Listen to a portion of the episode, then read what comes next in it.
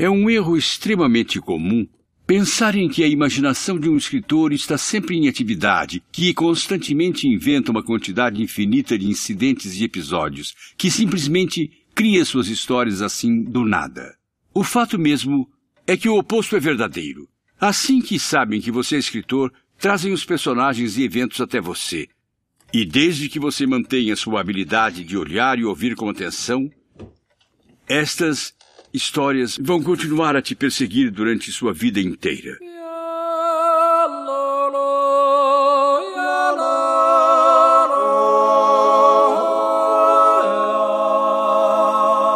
Guerreiros em Guarda. Eu sou Rafael Mota. Eu sou Fábio Moreira. E eu sou Marcos Moreira. E esse é o Sabe a Nós Podcast.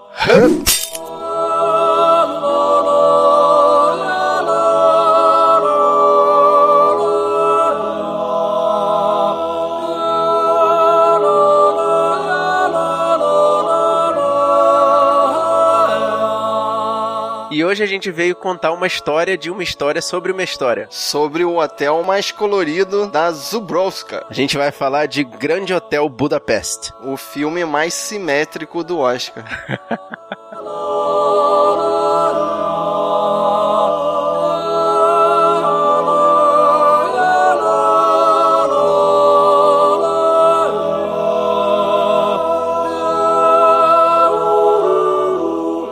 Filme que foi indicado a nove Oscars: melhor filme, diretor, roteiro original, montagem, fotografia, figurino, maquiagem, direção de arte e trilha sonora. Filme classificado como comédia, mas cara, eu achei triste. É uma drama contada em forma de comédia, né? Dirigido e roteirizado por Wes Anderson, que fez Os Excêntricos Tenenbaums There were three extraordinary children in the Tenenbaum family. e O Fantástico Senhor Raposo. And so it begins. E também fez o Moonrise Kingdom. No. I said, What kind of bird are you? Eu vi os três.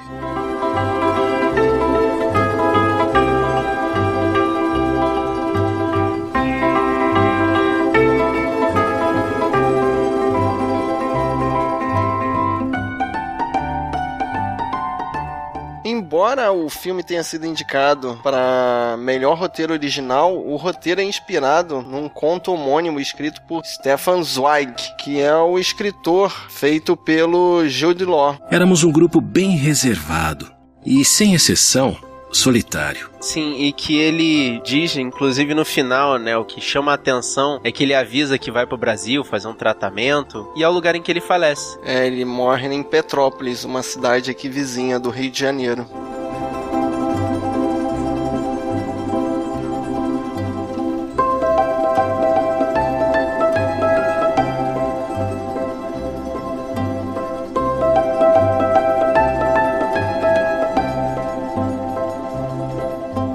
Filme estrelado por Ralph Fiennes, que fez o Monsieur Gustave, Lembre-se, sempre estarei com você. que participou do Lista de Schindler, I'm sure you're right. O Paciente Inglês I can still taste you.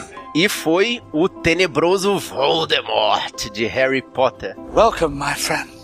Eu vi muita gente falando que essa foi a melhor atuação dele da carreira. Cara, eu vi o Paciente Inglês, digo que tá batendo tete a tete com esse filme. E ele fez também os esquecíveis, né? Fúria de Titãs 1 e 2. I am Hades. Caraca, ele tá lá. Ele é o Hades. Ah, é, ele é o Hades, isso. E fazendo o braço direito do Monsieur, o Lobby Boy, o Zero Mustafa, a gente tem o Tony Revolote, Eu sou o Zero, senhor, o novo mensageiro. que eu acho que não fez mais nada, né? No IMDB eu acho que ele tá zerado, né? Esse foi o filme de estreia dele, né? Pô, mandou bem já de começo. E fazendo o mesmo personagem, só que velho, tem o Murray Abraham, Admiro o seu trabalho. que já participou de Scarface, Amadeus It was actually, it was beyond belief. E o último grande herói. How do you get to Carnegie Hall? E fazendo o algoz do filme, o Dimitri, O que significa essa porcaria? temos o Adrian Brody, que fez o pianista, Oh, o King Kong, nice e se meteu a imitar o Arnold Schwarzenegger em Predadores. This planet is a game preserve, and we're the game. Desses filmes que você falou, só o pianista mesmo. King Kong não dá e Predadores Exatamente, esqueça, É esqueça. aquele cara do pianista. Sempre vai lembrar dele assim.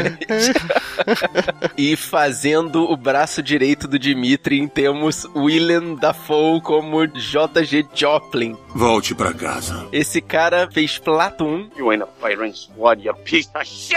Velocidade Máxima 2, How are you gonna stop me now, my friend? é, fazer o quê? E fez o Duende Verde, do Homem-Aranha do Sam Raimi. Misery, misery, misery, that's what you've chosen. É o que importa. Platum, velocidade máxima 2 e Duende Verde. Oh, God! Não, Acabou. não, Velocidade Máxima 2 não, pelo amor de Deus, esse Não, filme é muito personagem, ruim. personagem. Como personagem. Ah. Personagem do Defoe que importa são vocês três mesmo. E agora vem a sequência de pontas, né? É o Edward Norton fazendo o inspetor Hankels, Qual o problema? que a gente já citou em Birdman, né? Don't put me on the spot, man. Link no post. Ele fez a outra história americana, I'm trying to get through this and you're just making it harder. Clube da Luta I am free in all the ways that you are not. E o Incrível Hulk. Também tem a Saoirse Ronan, que fez o papel da Agatha, a namorada do Zero. Tudo bem. Essa menina, eu só lembro dela de A Hospedeira, I love you in every way that I can. e o Rafael lembrou do filme Hannah. Where am I? E o interessante da personagem dela é a cicatriz no rosto, né? Deixa a figura dela assimétrica. Todo o filme é simétrico e ela é assimétrica. E também tem a Tilda Swinton, que fez a Madame de... Bom, o nome dela aparece durante o filme lá, que é a velha. Madame Celine Villeneuve Desgolfe e Taxis. Ela é a bruxa do, da saga da Crônicas de Nárnia You look so cold.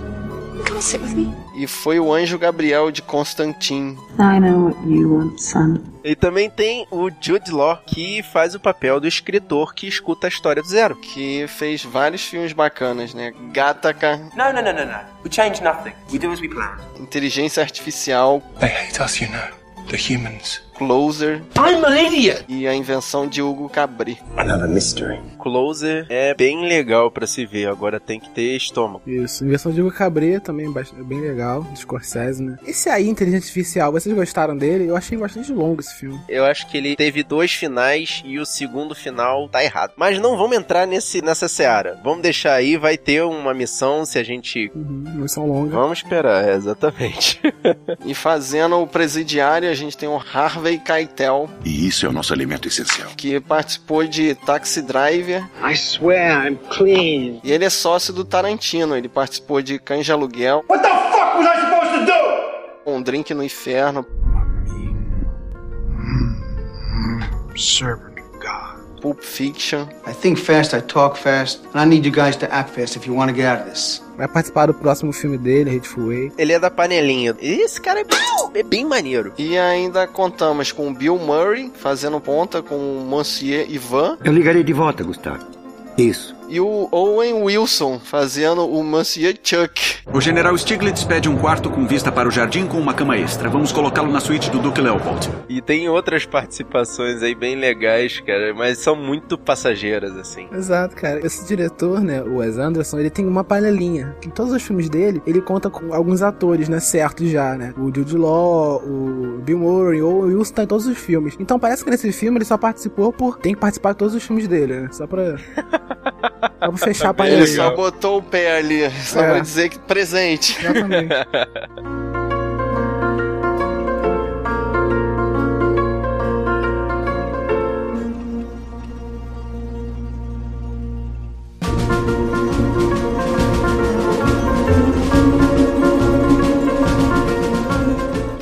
pra sinopse do filme. O filme conta a história do Monsieur Gustav, em 1932. Ele é o gerente do Grande Hotel Budapeste, que é localizado em Nebelsbad, na ex-república de Zubrowka. E devido ao testamento de uma hóspede rica dele, que deixa pra ele uma valiosa pintura, tanto a sua vida como a do mensageiro, Zero, sofrem grandes mudanças. Cara, esse filme me fez lembrar muito aquele filme Desventuras em Série. Hello, hello, hello.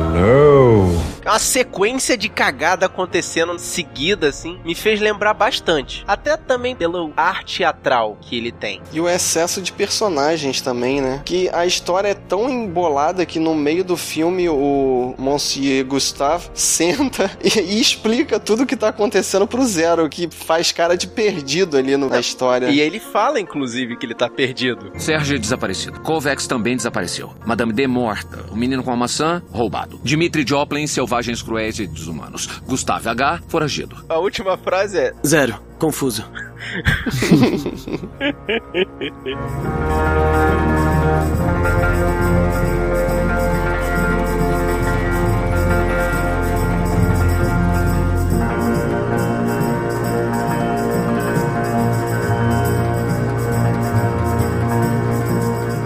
Curiosidades. O nome da república fictícia de Zubrowska vem da vodka polonesa Zubrowska.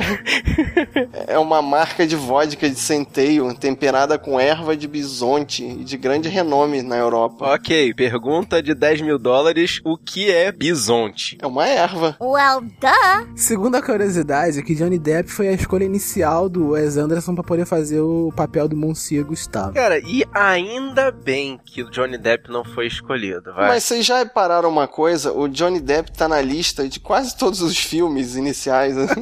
Todo mundo sempre pensa no Johnny Depp. Qualquer papel maluco de homem que é meio doido assim, escolhe primeiramente. Primeiro nome. É, primeiro nome Johnny Depp.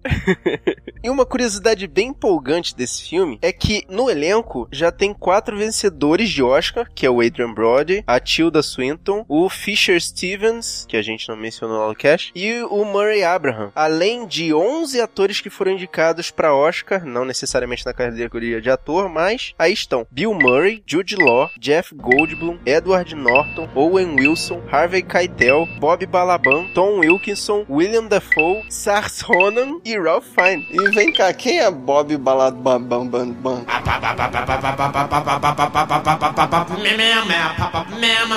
Bob Balaban, ele, dentre outros papéis que ele chamou atenção, ele foi o irmão da Nora Walker no seriado Brothers and Sisters. Não sei. Ah, tá. O que ele faz no filme? Ele faz um dos integrantes da Irmandade das Chaves Cruzadas. Ah, lembrei. Tudo certinho e tal. Cara, e essa irmandade é muito bacana, cara.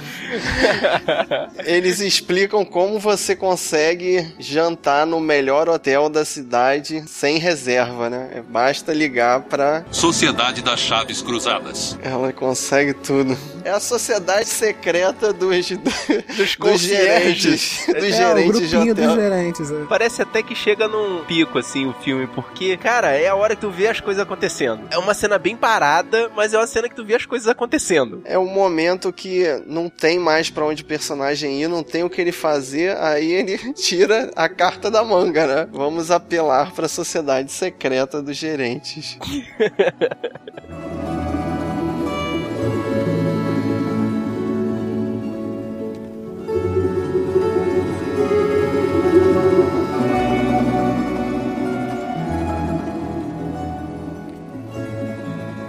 E vocês repararam como o filme é simétrico, cara? Quantas cenas bacanas, assim, parecem quadros. Eu achei maneira as cenas em que deveria haver todo um movimento, uma empolgação. Mesmo essas são cenas muito paradas. Exato, cara. É característica do diretor, né? Você vê muita cena, né? Não nesse filme, mas em todos os filmes dele, tem a câmera parada e você vê os personagens se movimentando. Até a perseguição que acontece é uma cena que parece filme stop motion. É muito esquisita. O plano aberto, né? E é muito doida aquela cena que eles se metem nos jogos de inverno, começam a descer as rampas de salto e, e entra naquele, naquele túnel de bobsled. Não, e o, o cara no esqui fazendo a mesma coisa que os outros dois num trenó e fica igualzinho. Sendo que o Zero nos falou que não conseguia dirigir o trenó, então o trenó tava desgovernado. Também tem a questão de que, apesar de o filme ser uma comédia, assim, tem muitos pontos de drama, que de repente o drama é cortado, assim, feito uma espada, uma cena de comédia bem ridícula. É o humor negro, né, do filme. É, porque no final de tudo é uma história triste, né? O destino dos personagens não é engraçado. É que nem a cena que mais me chamou a atenção desse contraste é quando finalmente lá o William Dafoe encurralou o Messier, o cara tá prestes a cair, daqui a pouco ele toma um empurrão do zero assim e cai do nada gritando. É, assim, essa cena é, foi dá um corte muito absurdo. Foi uma cara. comédia, é, foi uma cena involuntária, né, de engraçado. Era pra ser uma Pastelão, cena cara. séria, mas ficou pastelão. É, ficou pastelão. Tem vezes que eles pegam o humor negro, né, e fica um pouco pastelão, mas tem outras cenas que o humor negro realmente funciona, que também tem aquela cena dos dedos, né, na porta. Ah, caraca. Ali era uma coisa, pô, é uma coisa trágica, né, e eu ria, dei risada naquela, naquela Eu parte. também, cara, mas é, é, é o tal negócio, o, o humor deles é muito distorcido, cara. Uhum. Tanto que até a metade do filme eu fiquei muito confuso, cara. Eu achei o filme horrível porque ele tava, sabe, o andamento da comédia tava rápido demais, eu não tava conseguindo acompanhar. Uhum. Assim, as tiradas deles, eu até percebia que era inteligente, mas era muito rápido, cara. E que é outra característica do diretor, né, do Wes Anderson, que é essa, esse corte rápido no filme, esse ritmo, né, que ele dá ao filme e a narração, né, que sempre tem um narrador. E nesse caso do narrador, na realidade são dois narra- narradores na história, né? É uma história dentro da história. Que a primeira cena do filme é a menina lendo o livro que foi contado Pelo cara que ouviu a história do dono do hotel. Isso. Então é uma coisa muito Inception. O filme ele tem dois tempos, né? Ele... Na verdade, ele tem três tempos. Isso fica mais evidente no comecinho e no final do filme, em que a menina abre o livro, o rapaz começa a contar a história e o dono do hotel aparece. E dá pra se perceber isso pelo tamanho da tela também. O Wes Anderson, ele botou o tamanho da tela baseado no tamanho da tela da época que existia nos cinemas. É um recurso, né, que ele usou pra diferenciar os tempos, né, as linhas de tempo. Ele pegou o primeiro tempo, né, que é quando começa o filme, tem aquele plano, todo plano aberto. Quando eles chegam no hotel, que tem o Monse Gustave velho, ele é, é plano aberto ainda e depois ele encurta, né, quando é a história mais no passado. É, tem muitos detalhes. Esse filme vale a pena assistir mais de uma vez. Eu vou assistir ele de novo. Esse eu faço questão de assistir outra vez.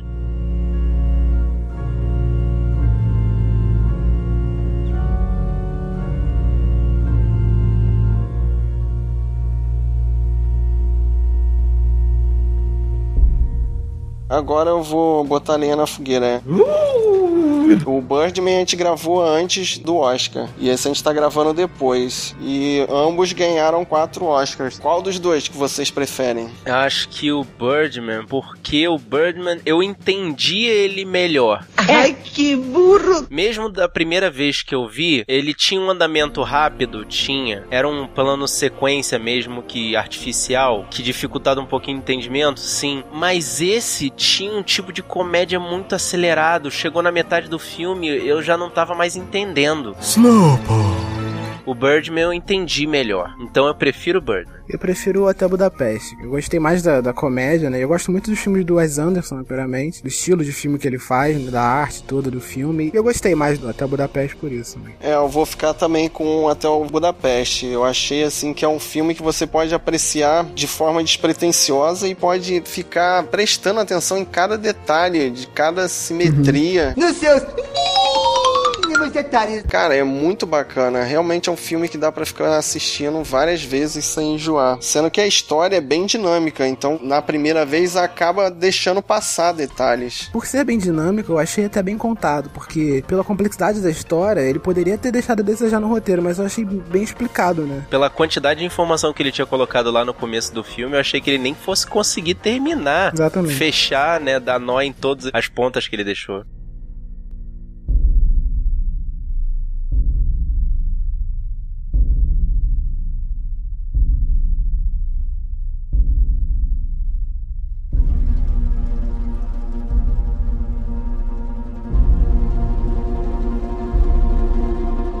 A gente já deu a nossa opinião aqui. O importante é você mostrar a sua opinião pra gente e pros outros guerreiros que estão ouvindo essa missão. Deixe seu recado aqui no nosso campo de comentários, no post. Só procurar o nosso blog, sabrenanois.com.br. Ou então, se você quiser, você manda uma mensagem lá pra nossa caixa de entrada, no sabrenanois.gmail.com. E se você preferir, a gente tá por aí em todas as redes sociais. É só procurar Sabre na Nós, tudo junto. E se quiser receber essa missão no seu computador, no seu MP3 player, no seu toca-fitas ou no seu celular, é só assinar o nosso feed que está no post ou procurar a gente lá na iTunes Store. E aí, você gostou da nossa missão? Compartilhe o nosso post, dá um plus lá no Google, retuita a gente, manda esse podcast para todos os seus amigos, seus conhecidos, pessoal que curtiu o Oscar, manda para todo mundo que você conhece. Espalhe a palavra da nós.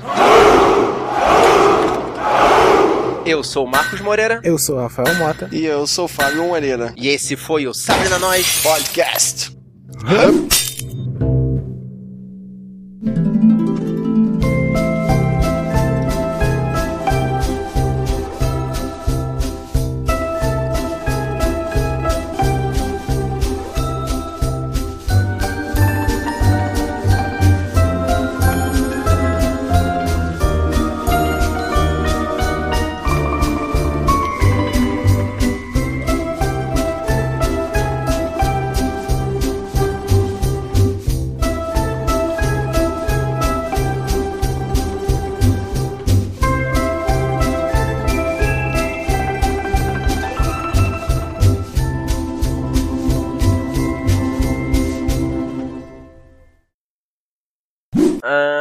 Se a minha internet abrir rápido, eu respondo pra vocês que a erva de bisonte é oriunda da Eurásia e da América do Norte. Ela é aromática, de terras frias e úmidas e serve para ser queimada como incenso. Maldito jovem do reggae! Devido ao aroma delicado, é usada como base em guloseimas, perfumes e bebidas. Ah, Eu falei que era uma erva. muito bom. É uma erva, resumo, uma erva. Basicamente é isso aí. Que toda outra erva faz. Ó, rapaz, eu não sei. Você já queimou a outra erva pra saber? Eu não sei. A moça do nome difícil. Fala só qualquer coisa, mas não fala isso. Ah, rosa.